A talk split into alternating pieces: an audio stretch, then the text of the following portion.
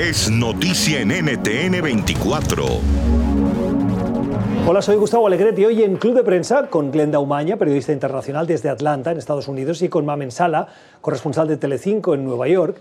Hablamos sobre la renuncia de quien ha sido hasta ahora vicepresidente en Ecuador, Otto Sonnenholzner. El tercer vicepresidente del gobierno de Lenín Moreno y en este último periodo en circunstancias tan difíciles, casi 5 mil personas muertas en Ecuador por la pandemia.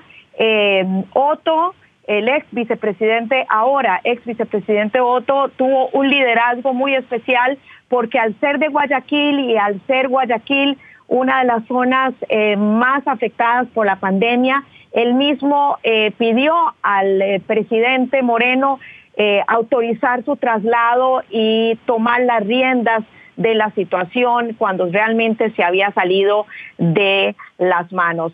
Así que eh, todo lo califican, es una persona bastante joven, apenas tiene 37 años, economista, eh, se ha destacado también en el campo de la comunicación, eh, en la radiofusión y tiene lo que dicen muchos, bastante carisma, puede resultar un, un candidato, podría resultar, estamos especulando, aunque todo parecería que se encamina hacia esa dirección.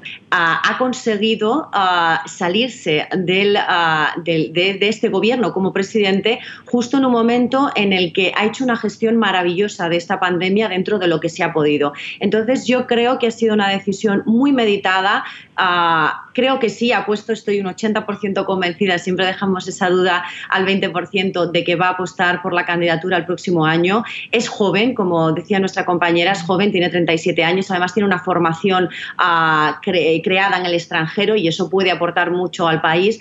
Va a ser ah, una oxigenación total para la política y, ah, como digo, ha salido en un momento en el que la situación del país es muy mala, pero él ha sabido hacer una gestión muy buena. Y esto quizá le va a ayudar, el haberse ido con, con todo bien alto y con, una, con un nivel de aceptación muy bueno. Lo importante, yo creo, será también ver quién va a estar ahora, quién se va a poner de vicepresidente y si realmente va a conseguir los votos necesarios para ello.